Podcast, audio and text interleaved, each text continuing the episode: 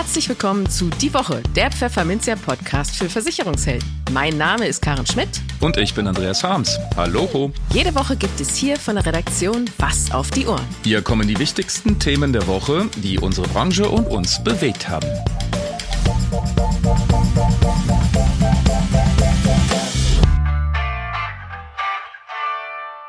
Moin aus Hamburg und herzlich willkommen zu Folge 156 unseres Podcasts. Heute ist Freitag, der 3. November 2023. Und diese Themen haben wir heute für Sie. Wir sprachen mit Christian Nuschele von Standard Life über Inflation, hohe Zinsen und die Arbeit der Fokusgruppe Altersvorsorge. Und in den News der Woche sind Lebensversicherer nicht sonderlich gut auf einen Billionentransfer vorbereitet. Die IG Metall schmettert das Sozialpartnermodell ab Gestresste Arbeitnehmer wünschen sich die Vier-Tage-Woche und eine Untersuchung des GDV zeigt, dass die Reparatur von Elektroautos viel teurer ist als die von Verbrennern. Aus der Redaktion. Ja, Sie haben es vielleicht ja schon auch im Intro bemerkt. Es ist einiges neu heute in diesem Podcast. Und zwar hat uns der sehr hochgeschätzte Kollege Lorenz Klein leider zum 31. Oktober verlassen.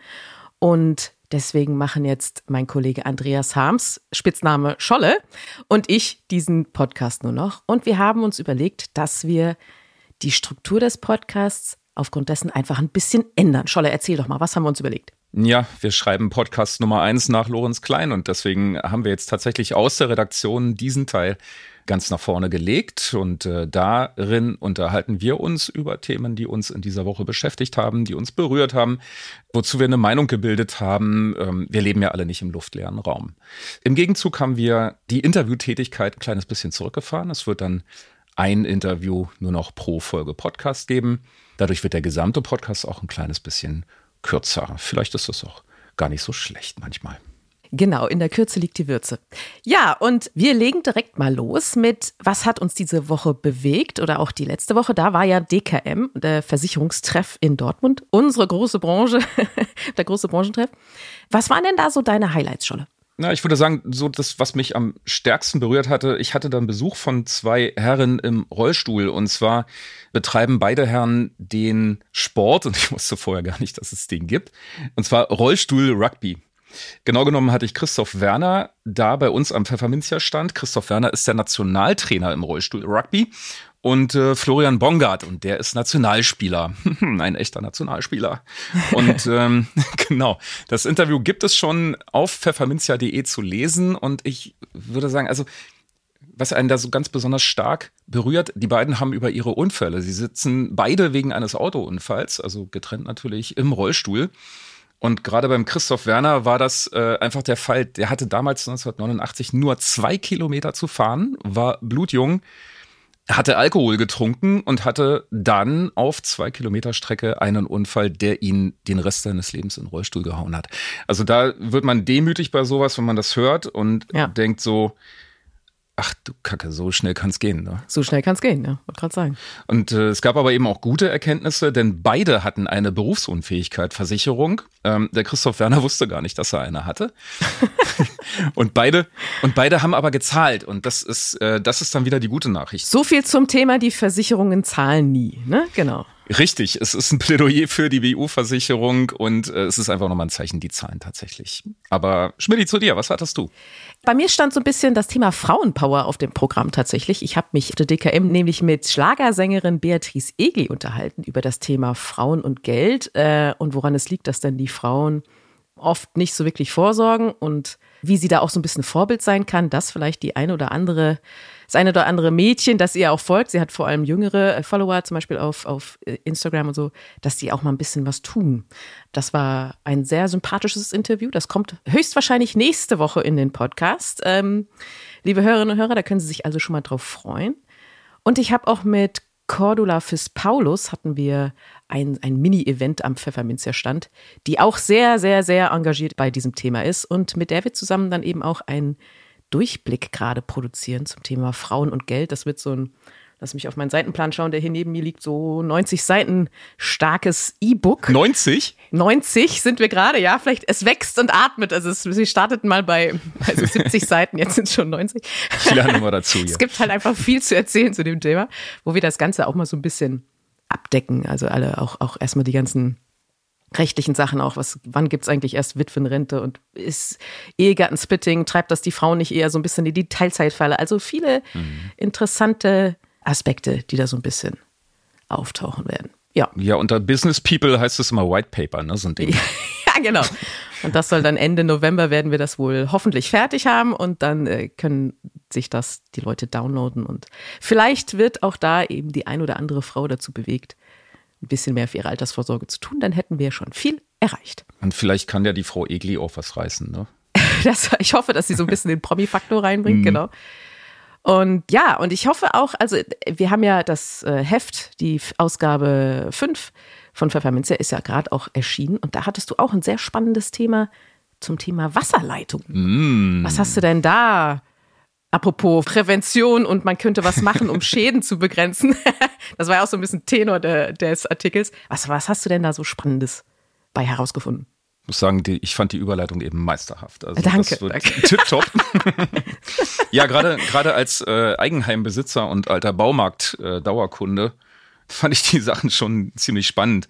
Nämlich, man, man muss ja einerseits sagen, Leitungswasserschäden sind im Moment, ich habe hier mal ein paar Zahlen, das ist jetzt ein bisschen älter, aber 3,4 Milliarden Euro zahlten deutsche Versicherer vor vier Jahren für Leitungswasserschäden aus. Mhm, und heftig. Ja. Das ist irre. Und ähm, ich habe da ein paar überraschende Sachen äh, gelernt tatsächlich, nämlich dass ähm, das ganze Leitungswassersystem in Häusern tatsächlich nur auf 40, 50 Jahre ausgelegt ist. Und oh.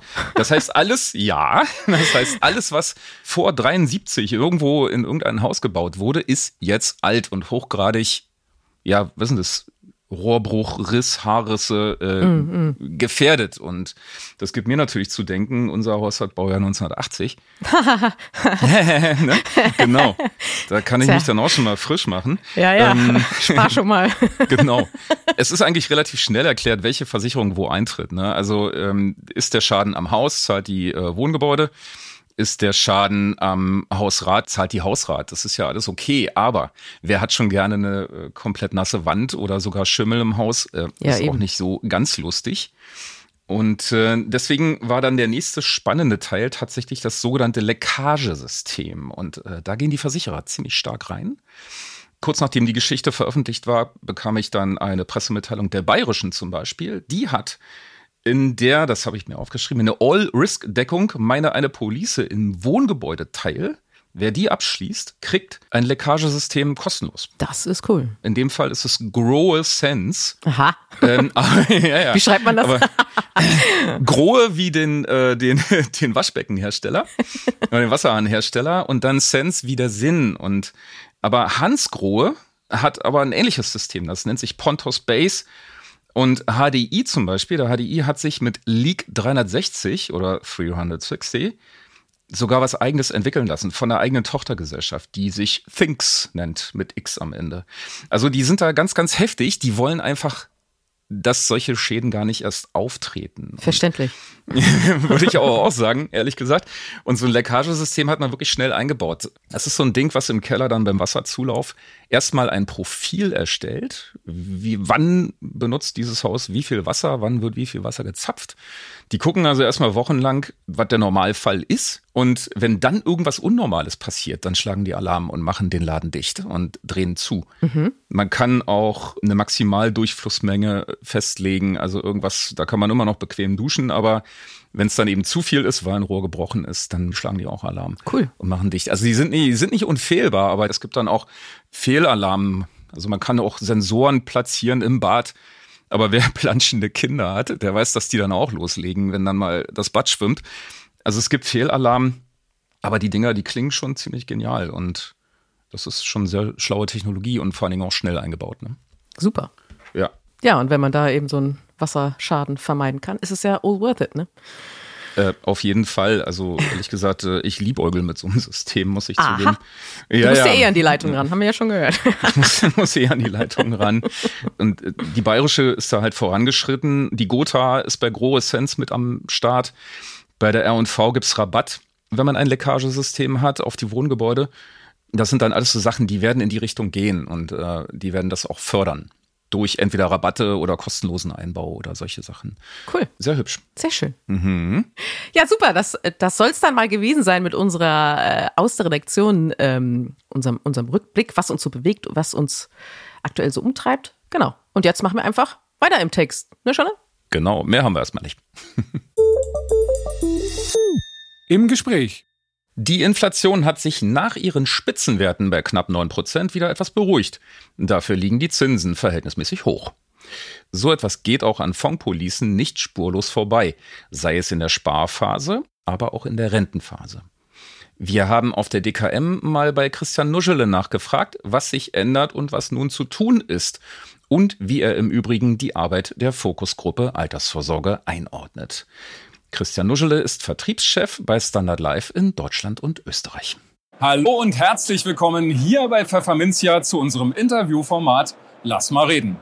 Mein Gast jetzt ist Christian Nuschele. Er ist Vertriebschef in Deutschland und Österreich beim Versicherer Standard Life. Hallo Christian, herzlich willkommen. Ich habe ein Thema mitgebracht, was unsere Zuschauer mh, mm, ja doch ein bisschen vielleicht noch bedrücken könnte, die große Inflationswelle.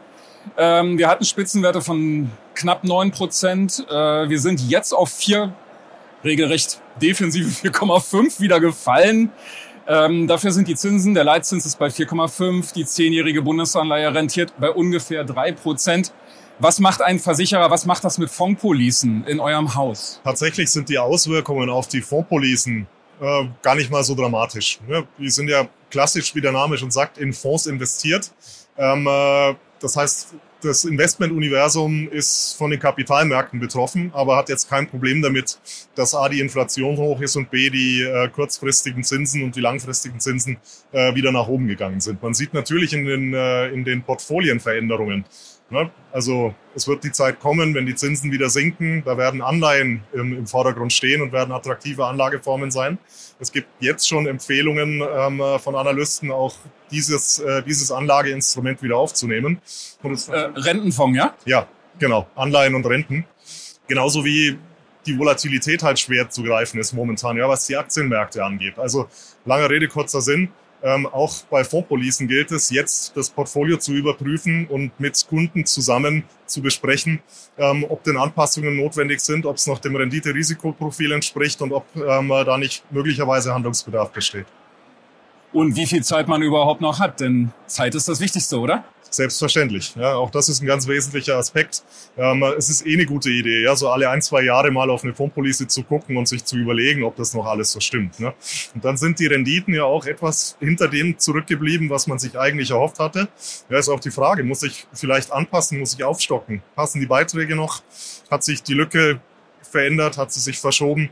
All das gilt es jetzt zu tun. Also es gibt viel Gesprächsbedarf. Ja, dann muss man sagen, wenn man dann in Rente geht, äh, dann greift aber sehr wohl schon das erhöhte Renditeniveau. Stichwort Sicherungsvermögen, Stichwort Rentenzahlung. Wie sieht's da bei euch aus? Wir sind ja kein klassischer deutscher Lebensversicherer und dieses, dieses Thema der überschussbeteiligten Renten und so weiter, das kennen wir gar nicht. Ne? Aber was wir machen, wir haben die die neue Kapitalmarktsituation und die hohen Zinsen tatsächlich schon jetzt an unsere Kundinnen und Kunden weitergegeben, indem wir nämlich den garantierten Zins, den wir auf die Renten zahlen, äh, deutlich erhöht haben. Der liegt mittlerweile bei 2,75 Prozent. Das heißt, wer heute eine Rente der Standard Life ähm, äh, für sich kauft, für sich abschließt, hat ein Leben lang 2,75 Prozent garantierten Zins hinter der Rentenzahlung. Und das gilt sowohl für die bestehenden Verträge, die in Verrentung gehen, als auch für neue Verträge, die jetzt entsprechend abgeschlossen werden. Also es ist schon durchaus attraktiv geworden, auch auf eine Rente als ein Element des Ruhestandes zu setzen. Wonach richtet sich denn dieser Zins, dieser spezielle Zins? Es ist der Zins, den wir im Moment mittel- und langfristig an den Kapitalmärkten ähm, äh, erzielen können. Und diese deutlichen Verbesserungen über die Veränderungen auf dem Zinsniveau, die geben wir halt schlicht und ergreifend fast eins zu eins weiter. Was hast du sonst für Tipps, wenn Leute jetzt in den Ruhestand gehen? Was, was macht man da am besten? Das ist der ganz klassische, der ganz klassische Tipp. Ja, nicht alle Eier in einen Korb. Ne? Es ist, es ist absolut notwendig, ähm, sich äh, darüber im Klaren zu sein, wie viel brauche ich denn fix? Ja, was sind meine laufenden Kosten? Sind die über Rente oder Pension gedeckt, über gesetzliche Rente? Wenn nicht, dann muss ich dafür sorgen, dass ich ein planbares, belastbares Einkommen habe. Da kommt die Rente ins Spiel, über die ich gerade gesprochen habe.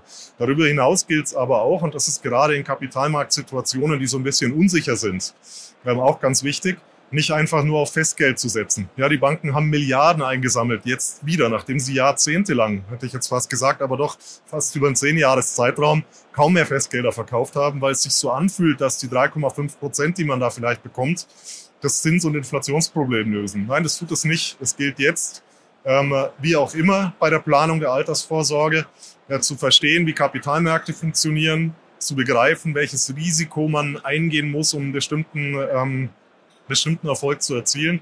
Ähm, äh, und so gilt es, den Sockel aufzubauen auf Basis einer Rente. Dann gilt es, ähm, ein mittelfristiges Portfolio anzulegen und dann gilt es eben auch, den langfristigen äh, Prozess im Auge zu behalten und da vielleicht etwas kapitalmarktorientierter unterwegs zu sein. Jetzt könnte es ja sein, jetzt mal ganz vorsichtig ausgedrückt, dass in Deutschland eine Altersvorsorgereform ansteht. Ähm, große Gewinner ist in meinen Augen erstmal die Investmentbranche, würde ich sagen. Könnte man schon mal so meinen. Und insgesamt hat sich ja die, die Fokusgruppe zumindest für Kapitalmarktrenditen sehr, sehr offen gezeigt. Hat das auch für dich als Vertreter eines Versicherers Vorteile? Bringt es euch auch was?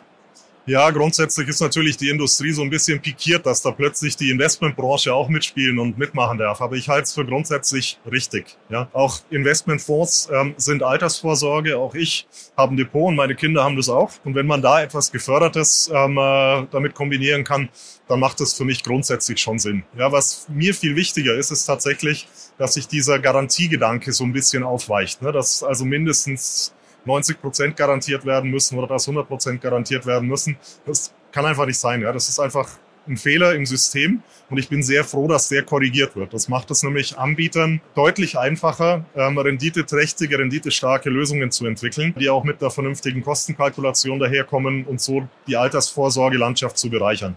Ich sage nicht, dass Garantien da nichts verloren haben. Für manche sind sie unglaublich wichtig. Ja, die dürfen auch gerne weiter angeboten werden.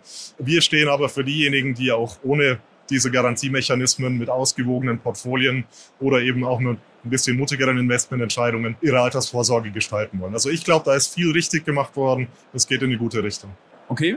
Macht ihr bei Standard Life schon was? Also reagiert ihr schon auf diese Vorschläge der Fokusgruppe oder wartet ihr noch ab? Wenn ja, worauf? Wir werden tatsächlich noch abwarten, ja, wie die ist ja einiges noch nicht, nicht wirklich klargestellt und es ja, muss ja jetzt erstmal ähm, in den, in den äh, Umsetzungsprozess gehen, ja, so nenne ich es jetzt mal.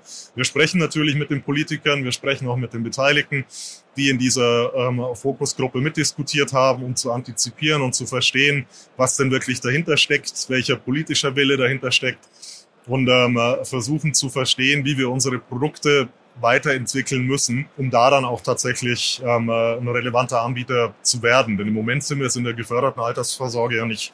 Ja, das heißt, wir haben jetzt keinen Aktionismus, aber wir schauen natürlich, dass wir den politischen Prozess verstehen. Wir schauen, dass wir unsere Pläne so ein bisschen daran ausrichten, was könnte in Zukunft möglich sein. Also so ein ganz ignorieren wollen wir es nicht. Ist, glaube ich, auch keine gute Idee, oder? nee, alles klar. Okay, dann schauen wir mal, was da kommt von der Regierung. Und äh, ich danke dir erstmal, lieber Christian, für die Auskünfte und äh, wünsche alles Gute und bis bald. Werbung. Die private Krankenversicherung der ARAG gehört zu den Spitzenreitern im Markt und punktet jetzt auch bei Beamtenanwärtern und Beamten. Mit ARAG Beihilfe Best, den neuen Tarifen für alle Beihilfeberechtigten. Denn die sind erstklassig bei den Leistungen. Vier Tarifbausteine sorgen für individuell passenden Schutz. Mit vielen digitalen Services und schneller Kostenerstattung per App ist die ARAG immer für ihre Kunden da. Bei Behandlungsfehlern hilft der Patientenrechtsschutz, der nur in der privaten Krankenversicherung der ARAG immer inklusive ist. Also, beste Chancen für Ihr Geschäft, oder? Erfahren Sie mehr über Beihilfe Best unter arag-beihilfe.de. Die News der Woche. Wenn die Prognose des Capgemini Research Institute stimmt, haben die Lebensversicherer noch einiges an Arbeit vor sich. Denn laut dem neuen World Life Insurance Report 2023 stehen sie vor einem enormen Wandel, auf den sie nur schlecht vorbereitet sind. Nicht weniger als der größte generationenübergreifende Vermögenstransfer der Geschichte der Menschheit startet demnächst. Sprich, Erben und Schenken auf Nachkommen kommen schwer in Mode. Die Ausgangslage? Derzeit besitzen über 65 Jahre alte Versicherungsnehmer 40 Prozent des verwalteten Vermögens sämtlicher Versicherer. Allein bei den 40 größten Lebensversicherern beläuft sich das weltweit auf 7,8 Billionen US-Dollar. Laut Studie geht diese Summe bis 2040 auf Begünstigte über. 5,5 Billionen Dollar davon gehen an mindestens 50-Jährige oder Ältere. Mehr als 44 Prozent der über 50-jährigen wohlhabenden und reichen Kunden erwarten, dass ihre Versicherer Dienstleistungen anbieten, die von Wellness-Initiativen bis hin zum betreuten Wohnen reichen. Deshalb hat Alexander Pusch, Analyst bei Capgemini, einen Tipp. Lebensversicherer sollten mit Unternehmen zusammenarbeiten, die hauptsächlich Senioren betreuen.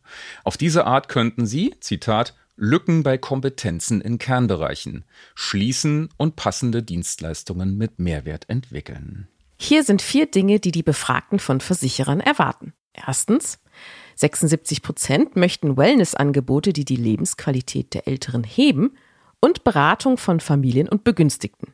62 Prozent der Lebensversicherer sind darauf vorbereitet. Zweitens, 75 Prozent verlangen medizinische Hilfe und Online-Konsultationen was nur 59 Prozent bislang bieten können. Drittens, 63 Prozent suchen nach Besteuerungs- und Nachlassplanung, auch rechtzeitig zusammen mit den Begünstigten. Das können nur 31 Prozent der Versicherer leisten. Und viertens, 62 Prozent verlangt es nach betreutem Wohnen, damit Ältere ihre Lebensqualität behalten können und zugleich die Familien entlastet werden.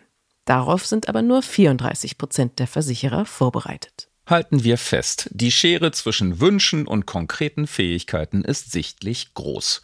Um die Probleme zu lösen und die Zukunft zu meistern, können Versicherer zunächst Daten verarbeiten, abgleichen und zusammenführen.